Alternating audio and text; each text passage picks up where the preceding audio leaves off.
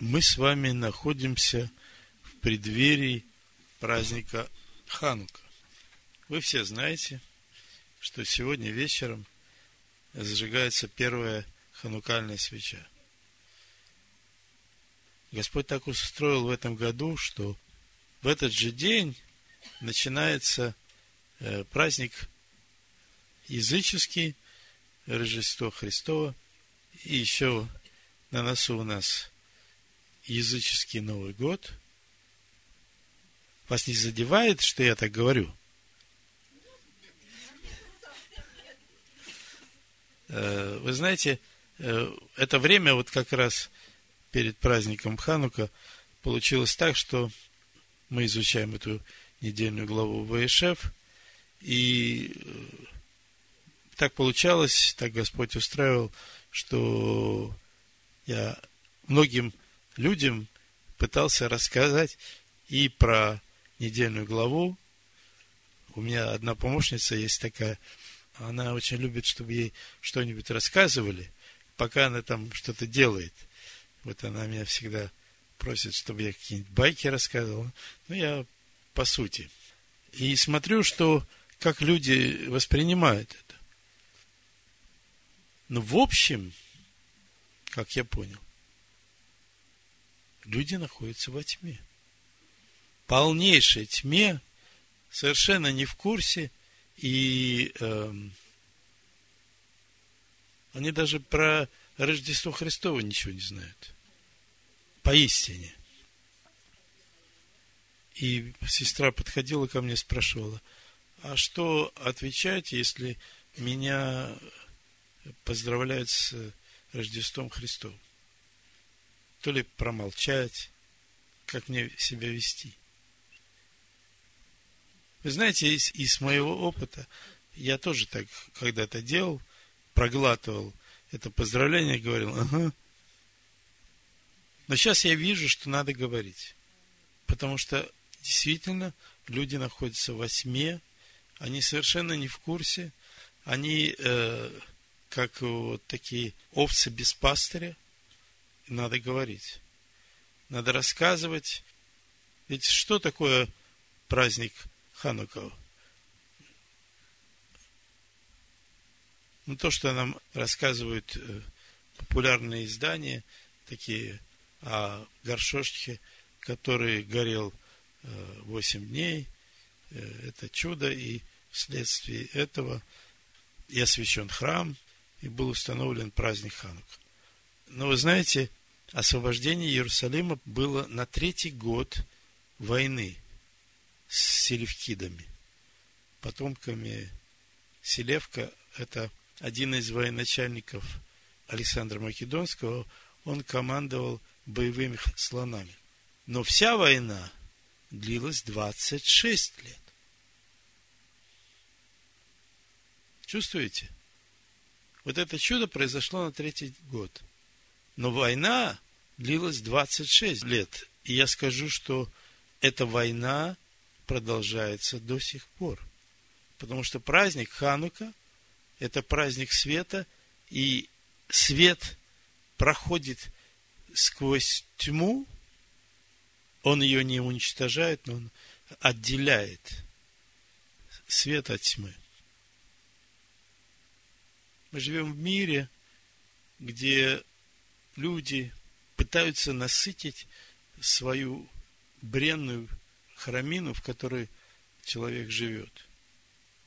Но Писание говорят, что все труды человека для рта его, а душа его не насыщается. И пока человек не касается, пока он не питается этим хлебом жизни, который Бог дал, он находится во тьме. И чтобы почувствовать, где человек находится, что нужно его природе, его душе, обо всем этом речь идет в этой недельной главе, главе Ваешев. Ваешев, шеф – это сидеть. Ваешев – это осесть. И вот это само начало недельной главы говорит о том, что Яков со своей семьей много пропутешествовал по земле, которую Бог обещал ему э, дать, где-то внутри себя успокоился и решил осесть, остановиться. Нам вообще по штату не положено останавливаться, потому что в движении жизни, а когда мы останавливаемся, мы пятимся назад. И эта недельная глава устроена таким образом, если читать на иврите, можно просто бегло посмотреть, она просто насыщена одним словом. Ваихи. Знаете, что такое Ваихи? Если мы откроем первую главу Писаний, и именно там это слово первый раз встречается. Вот третий стих написано. И сказал Бог, да будет свет, и стал свет.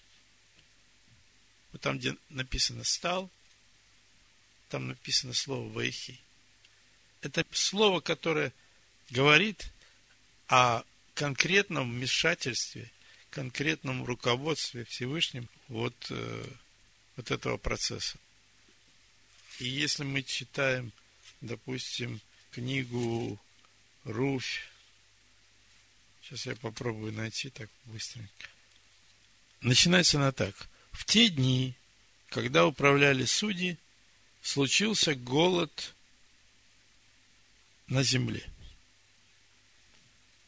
Вот в переводе ничего не видно. Но там это слово есть в самом начале.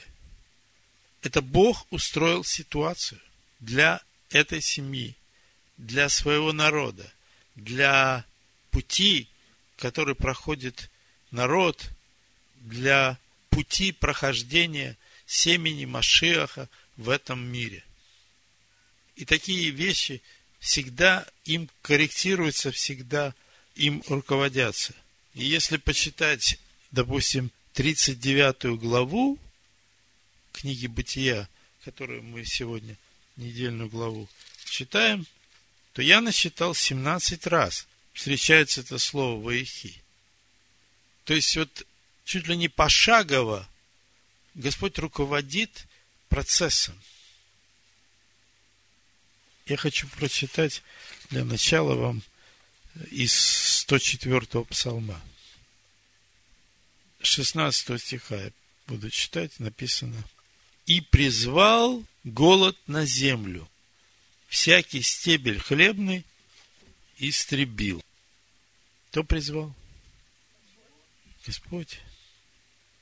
Это Он истребил хлеб на земле. Это Он послал голод на землю. И написано, и послал пред ними человека, в рабы продан был Иосиф. У него есть своя функция, своя задача. Для этого братья бросили его в ров, продали его в Египет, но не просто в Египет, а в Египте написано адрес конкретному человеку, Патифару, как посылка из земли обетованной. Стеснили оковами ноги его, в железо вошла душа его, доколе исполнилось слово его, слово Господне испытало его на верность. Это такое испытание, которое человеку очень, очень тяжело пройти. Послал царь и разрешил его владетель народов, фараон, и освободил его. Поставил его господином над домом своим и правителем над всем владением своим чтобы он наставлял вельмож его по своей душе, и старейшин его учил мудрости. Тогда пришел Израиль в Египет и переселился Яков в земле Хамову. Зачем? Зачем Израиль пришел в Египет? Чтобы исполнилось обетование, которое Бог обещал Аврааму. Посмотрите 15 главу Бытия. Шестого читаю. Авраам поверил Господу, и он вменил это в праведность. И сказал ему, я Господь, который вывел тебя из Ура Халдейского, чтобы дать тебе землю сию во владение. И он сказал, Владыка Господи, почему мне узнать, что я буду владеть ею? То есть он имеет в виду не себя конкретно, но все его потомство, которое он ему обещал. И Бог сказал, возьмите лицу, разруби. И вот в 13 стихе написано, сказал Аврааму, знай, что потомки твои будут пришельцами в земле не своей. И поработят их, и будут угнетать их четыреста лет. Но я произведу суд над народом, у которого они будут в порабощении. Вы знаете о десяти казнях египетских. И после всего они выйдут с большим имуществом. А ты отойдешь к отцам твоим в мире и будешь погребен в старости доброй. В четвертом роде возвратятся они сюда, ибо мера беззакония Амареев еще не исполнилось. Вот для чего все это устраивается. Для того, чтобы исполнилось вот это слово, которое Бог обещал Аврааму. Только пройдя через Египет, через все эти испытания, которые прошел Иосиф, чтобы народ закалился, чтобы они стали сильными, чтобы они могли нести его слово в этот мир. Сегодня здесь вы говорили двух путях на царство. Это действительно одна из самых главных тем этой недельной главы. Путь праведности и путь покаяния путь Иосифа и путь Иуды. Но вот сегодня мне на сердце тема, которую я назвал «Два источника». Два источника. И чтобы войти немножко в курс дела, я почитаю вам немножко. «И был Господь с Иосифом». 39 глава, второго стиха я читаю. Он был успешен в делах и жил в доме господина своего египтянина. И увидел господин его, что Господь с ним, и что всему, что он делает, Господь в руках его дает успех. К чему Иосиф не притронется, всюду удача, умножение чрезвычайное. И снискал Иосиф благоволение в очах его и служил ему. Обратите внимание, он только появился в Египте. Его купили как обычного раба на торгах. И я не знаю, сколько времени прошло вот до того момента, о котором мы здесь будем читать, но такое ощущение, что у него ускоренное движение такое по лестнице, иерархическая лестница, я имею в виду должности, которые занимает. Карьерная лестница. И поставил его, это господин его, над домом своим, и все, что имел, отдал в руки его. И с того времени, как он поставил его над домом своим – и над всем, что имел, Господь благословил дом египтянина ради Иосифа, и было благоволение Господне на всем, что имел он в доме и в поле. И вот э, я вам сказал уже, что в 39 главе я нашел 17 раз это слово. И когда пишется, что снискал Иосиф в благоволение в очах его, вот если по-человечески думать, о чем так быстро заслужил такое доверие, что господин его поставил главой своего хозяйства всего. Но когда читаешь на иврите, то видишь, что все вот эти шаги, начиная, э, допустим, со второго стиха, в котором три раза это слово «вайхи», три раза в одном стихе, пятом, седьмом, десятом, тринадцатом, пятнадцатом, восемнадцатом, девятнадцатом, двадцать первом. Это его конкретное вмешательство. Пошагово. Я так понимаю. Он ведет его просто пошагово. И он поставил его над домом своим, и все, что имел, отдал в руки его. И с того времени, как он поставил его над домом своим и над всем, что имел, Господь благословил дом египтянина ради Иосифа, чтобы он двигался, чтобы он двигался к той цели и к той ситуации жизненной, которую ему надо пройти. Это высокий уровень. Начальник телохранителей можно прочитать как начальник палачей, некоторые переводят как начальник убийц. Это такое КГБ египетское. Комитет государственной безопасности. Начальник комитета Патифар. И вот персона, которая действительно приближена к императору. То есть к фараону. Он второй человек. Если вы вспомните советские времена, то начальник КГБ это была персона, может быть, не такая публичная, но очень влиятельная. И было благословение Господне на всем, что имел он в доме и в поле. И оставил он все, что имел, в руках Иосифа, и не знал при нем ничего, кроме хлеба, который он ел. Иосиф же был красив станом и красив лицом.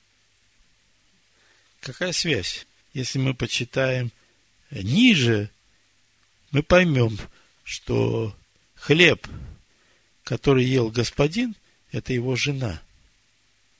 И дальше вот эта фраза.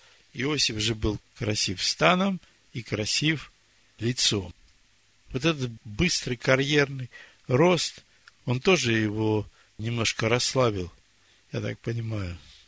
И написано дальше, и обратила взоры на Иосифа, жена его господина, и сказала, спи со мной. Вот это слово обратила взоры, это можно перевести как и открылся у нее источник. Она как бы вот вся устремилась, вот этого хочу. Я хочу. Но он отказался и сказал жене господина своего, вот господин мой не знает при мне ничего, и все, что он имеет, он отдал в мои руки, и нет больше меня в доме сем, и он не запретил мне ничего, кроме тебя, потому что ты жена ему. Вот видите, вот этот стих как раз перекликается к тем, что не ел, кроме хлеба. Как же я сделаю сие великое зло и согрешу перед Всевышним? В притчах написано в 27 главе, 18 стихом, написано, кто стережет смоковницу, тот будет есть плоды ее. И кто бережет господина своего, тот будет в чести, тот будет иметь честь у Якова написано в третьей главе, 12 стих, «Не может, братья мои, смоковница приносить маслины или виноградная лоза смоквы. Так и один источник не может изливать соленую и сладкую воду. Это как бы старт восхождения Иосифа. Но мы читаем в 38 главе, что в это же время, хотя если добросовестно посчитать, то не укладывается то, что написано про Иуду в эти 22 года, которые Иосиф был отлучен от своего дома. Мы говорим на тему, которая называется «Два источника». Значит, 38 глава, 12 стих. Я читаю про Иуду. Ну, не сначала, просто чтобы ввести в курс. Вы знаете, что Иуда пошел к друзьям-хананейцам и увидел там он одного человека, которого называли Шуя, и женился на его дочери. Кстати, на хананейском языке имя Шуя означает финик мужского рода. Оказывается, физниковая пальма, я вот недавно вот буквально выяснил, она бывает мужского рода и бывает женского рода. Соответственно, пальма мужского рода плодов не приносит, и пальма женского рода приносит. Так вот, Тамар или Фомарь – это финиковая пальма женского рода. И имена здесь непростые, там все зашифровано. И это уже имя Шуя нам говорит о том, что этот брак не принесет плодов. Значит, э, мы знаем, что первый сын э, Ир, папа нашел ему жену, Фомарь, но он был неугоден Всевышнему, и тот убил его, умертвил его. И почему это произошло, э, можно понять из контекста этих стихов, когда мы сравниваем то, что сказано про Ира, и то, что сказано про Анана.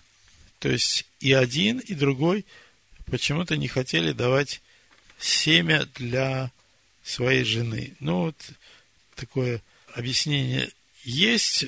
Якобы Ир не хотел, чтобы портилась внешность его жены. И даже говорят в качестве примера о том, что такое было среди потомков Каина. Мидрашах особенно написано, что у Ламеха было две жены, одна для красоты, другая для детей. Ну, мне это как бы не говорит, ну, я пока вам просто перечисляю. Был третий сын Шела, но папа сказал, а папа думал, что проблемы не с э, его детьми и не с его браком, а что все проблемы в этой женщине, которую он брал, взял женой для своего сына старшего. Я вам хочу немножко почитать или напомнить про ливератный брак. Это написано в 25 главе книги Второзакония. 25 глава, с 5 стиха по 10. Это надо знать. Написано так. Если братья живут вместе, и один из них умрет, не имея у себя сына, то жена умершего не должна выходить на сторону за человека чужого, но девер ее должен войти к ней и взять ее в себе в жену и жить с ней. И что касается Иуды, вот мы сейчас об этом тоже поговорим. И первенец, которого она родит, останется с именем брата его умершего, чтобы имя его не изгладилось в Израиле. Если же он не захочет взять невестку свою, то невестка его пойдет к воротам, к старейшинам и скажет, деверь мой отказался восстановить имя брата своего в Израиле, не хочет жениться на мне. Тогда старейшины города его должны призвать его и уговаривать его. И если он станет и скажет «не хочу взять ее», тогда невестка его пусть пойдет к нему в глазах старейшин и снимет сапог с ноги его и плюнет в лицо его и скажет, так поступает с человеком, который не созидает дома брату своему. И нарекут ему имя в Израиле. Дом Разутова. Вот мы читаем повествование об Иуде, там немножко шире. Об этом мы можем почитать, я вам просто адрес дам, а вы почитаете. В книге Руф. Вот эта история про Ваоза и его родственников, если вы, мы же читали, да? Там как раз вот такая же ситуация. То есть Руфь с первого по 12 стих. 13. Прошло много времени, умерла дочь Шуи, то есть жена Иудина. Иуда, утешившись, пошел в Фамну к стригущим скот его, сам Ихира, друг его. И уведомили Фомарь, помните, мы говорили, финик женского рода говоря, вот свекор твой идет в Фамну стричь скот свой. И она сняла с себя одежду вдовства своего, покрыла себя покрывалом и, закрывшись, села у ворот Эйнаима, чтоб на дороге Фамну. Ибо видела, что Шела вырос, а она не дана ему в жену. Значит, э, для информации, место, которое называется Инаем, переводится тоже как источник. Я имею целью вот сравнить эти два понятия. То, что касалось жены Патифара и Помарь. И Помарь.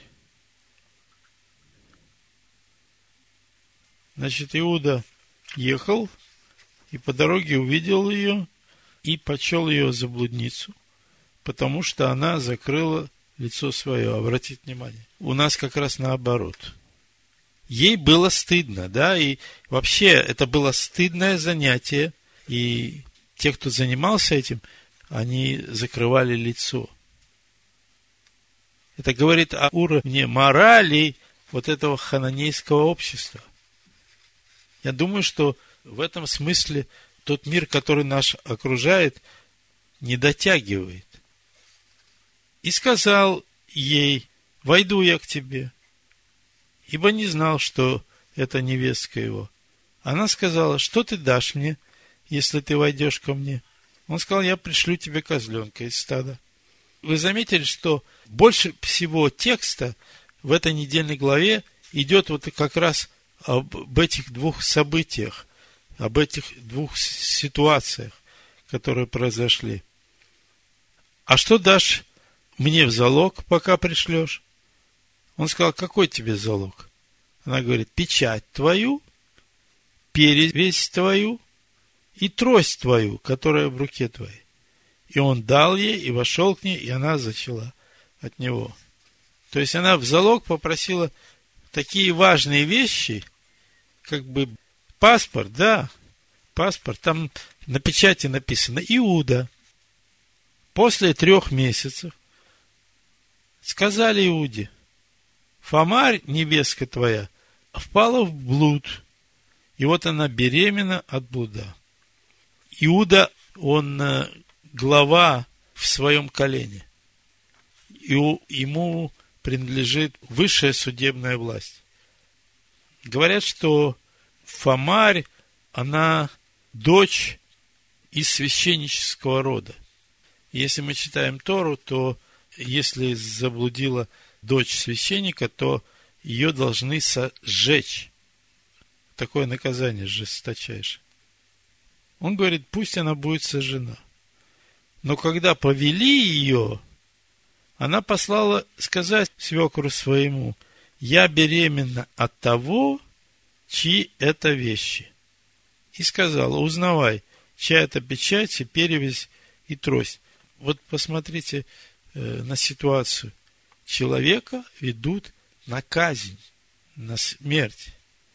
И вообще, когда речь касается о жизни человека, то я думаю, что никто бы не осудил ее, если бы она сказала это в открытую. Но она не стала раскрывать, она сделала так, чтобы ситуация э, воздействовала на Иуду, чтобы он сам признал это. Иуда узнал или признал, в переводе написано, признал и сказал, она правее меня, потому что я не дал ее Шеле, сыну моему, и не познавал ее более. Вот такая ситуация полукриминальная, как бы детективная. Но я хочу вот сравнить вот этих два источника. Две женщины. Посмотрите на жену Патифара, которая избалованная, жаждущая исполнения своих желаний, Сфамарь, которая требует, чтобы исполнилось то, что ей положено, как жене, чтобы она как женщина реализовалась. Потому что вот то, что происходило, вот вся эта ситуация, это ее законное право. По закону. Я хочу, чтобы вы увидели, как Господь отнесся к этой всей ситуации.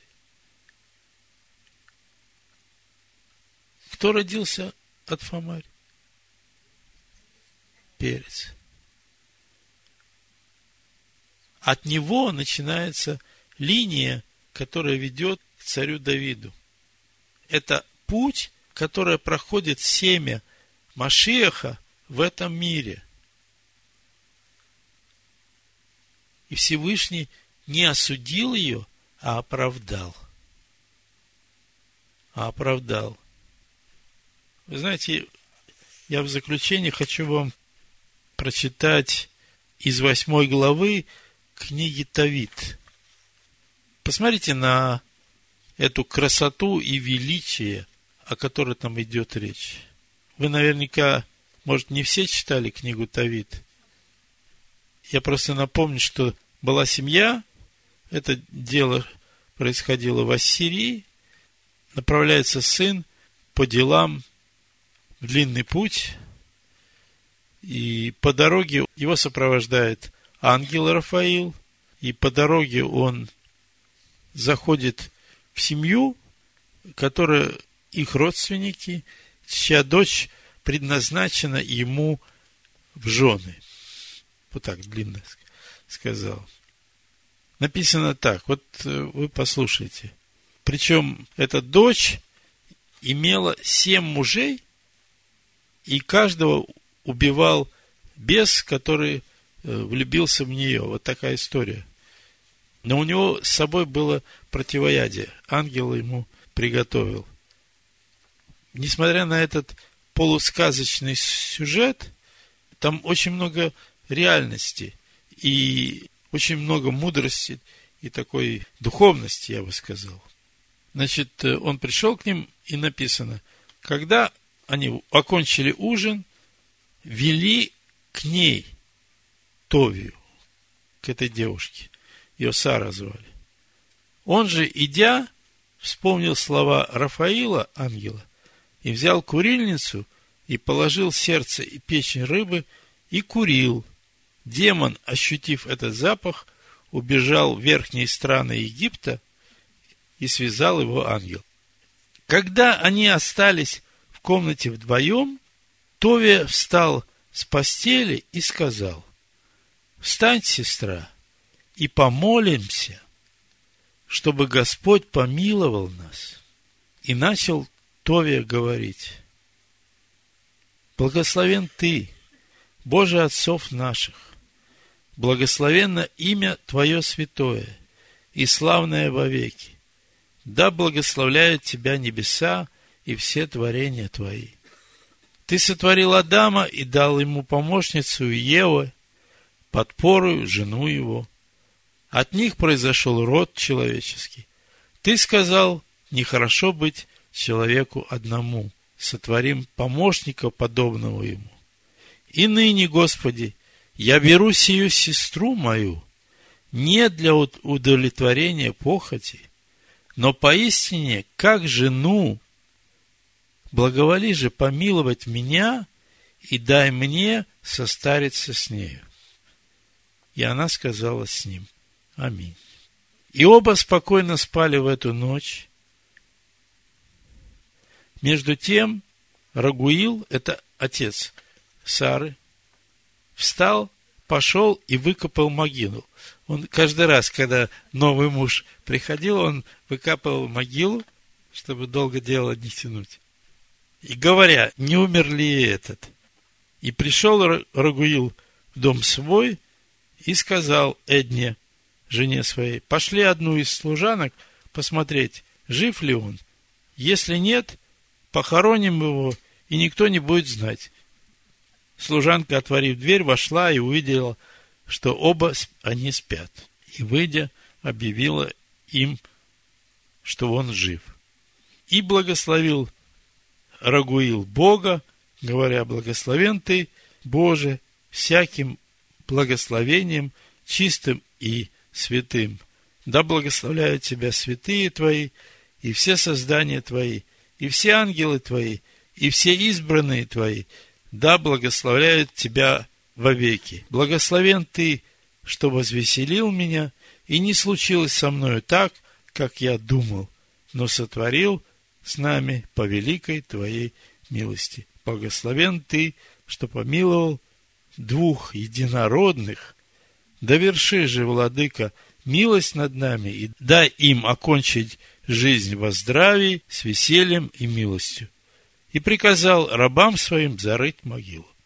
И сделал для них брачный пир на четырнадцать дней, и сказал ему Рагуил склятую прежде исполнения дней брачного пира, не уходи, доколе не исполнится эти четырнадцать дней брачного пира. А тогда, взяв половину имения, благополучно отправляйся к отцу твоему, остальное же получишь, когда умру я и жена моя.